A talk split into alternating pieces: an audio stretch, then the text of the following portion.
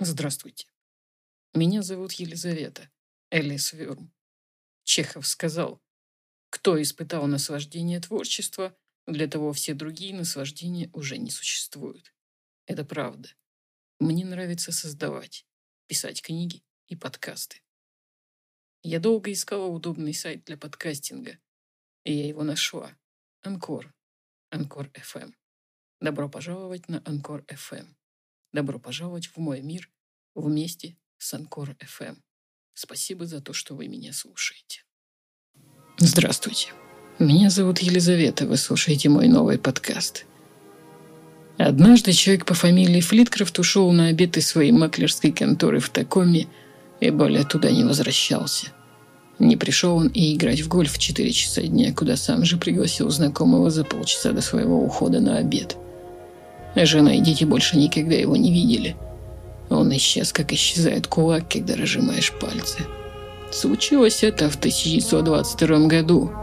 В 1927 я работал в крупном детективном агентстве в Сиэтле. Приходит нам миссис Флиткрафт и говорит, что в Спока не видели человека, похожего на ее мужа.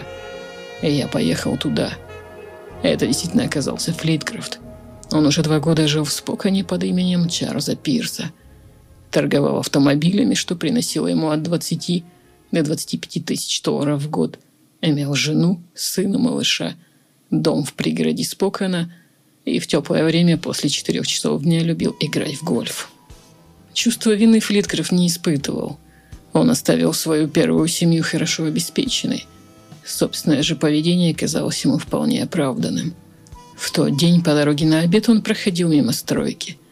Неподалеку от него на тротуар грохнулась балка, сорвавшаяся с восьмого или девятого этажа. Балка его не задела, правда, осколком выбитого асфальта ему оцарапало лицо. Просто кожу содрало. Но шрам все-таки остался. Когда он рассказывал об этом, то любовно потирал его пальцем – Хотя он, по собственному признанию, до смерти испугался, главным все же было потрясение, а не испуг. Он испытал такое чувство, будто кто-то сорвал покров жизни и показал ему ее устройство. Флиткрофт был достойным гражданином, хорошим мужем и заботливым отцом, не по принуждению, а из внутренней потребности жить в согласии с окружающим миром. Его так воспитали. Такими были люди вокруг него – Та жизнь, которую он знал, была ясной, порядочной, здравой и ответственной. Падение балки показало ему, что на самом деле жизнь совсем не такова. Его, достойного гражданина, мужа, отца, могло смахнуть с лица земли между конторой и рестораном, случайно сорвавшейся балкой. Он вдруг осознал, что люди умирают по чистой случайности, а живут лишь до тех пор, пока их щадит слепой рок. И потрясла его больше всего даже не несправедливость, с ней, в конце концов, оправившись от первого шока, он смирился. Самое сильное потрясение он испытал, открыв для себя, что, упорядочивая свои дела, он отдалялся от жизни, а не приближался к ней. Он сказал, что не успев пройти 20 футов от того места, где упала балка, понял, что не обретет душевного покоя, пока не приспособит себя к новому пониманию жизни. К концу обеда он уже знал, как ему приспособиться – Жизнь его может прервать случайно сорвавшаяся балка. Нет уж. Он сам ее изменит не менее случайным образом, просто исчезнув.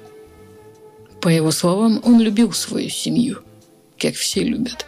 Но, во-первых, он оставлял ее обеспеченной. А во-вторых, он любит домочадцев. Не настолько, чтобы разлука с ними была для него мучительной. В тот же день он уехал в Сиэтл, а оттуда – Пароходом добрался до Сан-Франциско. Пару лет его носило по стране, а затем принесло на северо-запад, в Спокон, где он осел и снова женился. Его новая жена внешне не была похожа на прежнюю, но все-таки между ними было много общего. Она принадлежала к тому хорошо известному типу женщин, которые любят гольф, бридж и новые рецепты салатов. Он никогда не жалел о содеянном, поскольку считал свое поведение оправданным – я даже думаю, что не догадывался, что, как и следовало ожидать, попал в ту же самую колею, из которой выбрался в Такоме. Но именно это мне больше всего в нем и нравилось. Он приспособился к тому, что балки падают. А когда они падать перестали, он приспособился и к тому, что они больше не падают. Дэшел Хэммет, мальтийский сокол. Ремарка. Мальтийский сокол – дебютный фильм режиссера Джона Хьюстона, который принято считать первым классическим фильмом направления нуар. Это третья по счету и наиболее прославленная экранизация одноименного романа Дэшела Хэммета. Фильм сделал Хамфри Богарт звездой первой величины. Сэмюэл Дэшел Хэммет – американский писатель и критик, автор, ставший классикой детективных романов, повестей и рассказов. Один из основателей наряду с Чендлером и Кейном жанра крутого детектива. Иногда Хэммета называют одним из основателей субжанра нуар. Фильмы нуар самые известные. Головокружение Альфреда Хичкока, Сильная жара Фрица Ланга, Из прошлого Жака Турнера, Странная любовь Марты Айверс, Льюиса Майлстоуна. Из современных нуаров самурай Жана Пьера Нельвиля, Сердце ангела А. Алана Паркера, Ромео истекает кровью Питера Медека.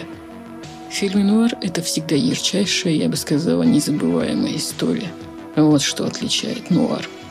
Я не хожу в кинотеатры. Я перестала ходить в них, потому что современное развлекательное кино стало пустым и скучным. В нем показывают аттракцион, а не историю.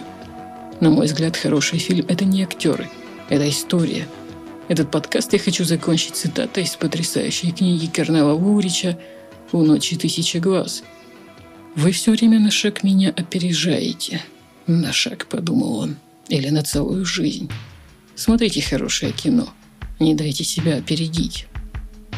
Если вам интересны мои подкасты и вы бы хотели, чтобы я выпускала их чаще, вы можете стать моим спонсором или поддержать меня подпиской.